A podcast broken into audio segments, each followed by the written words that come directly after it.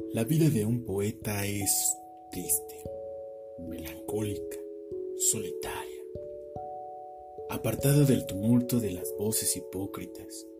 lejos del murmullo de la vanidad,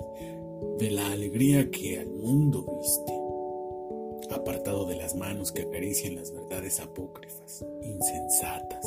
vulgares, y han de caminar por bellos lugares que solo han de apreciarse con su sombra de compañía, sumidos allá en la lejanía de un mundo muerto y en lo etéreo de una mirada que por los años nublada se apaga.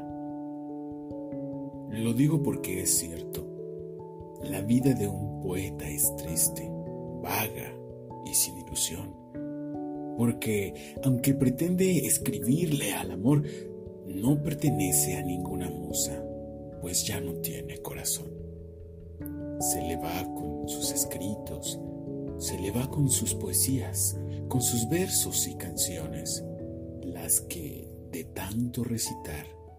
le han dejado sin razón.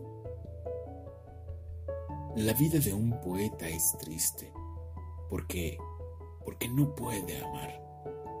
ha de ser presa de una musa inalcanzable que por las noches le visita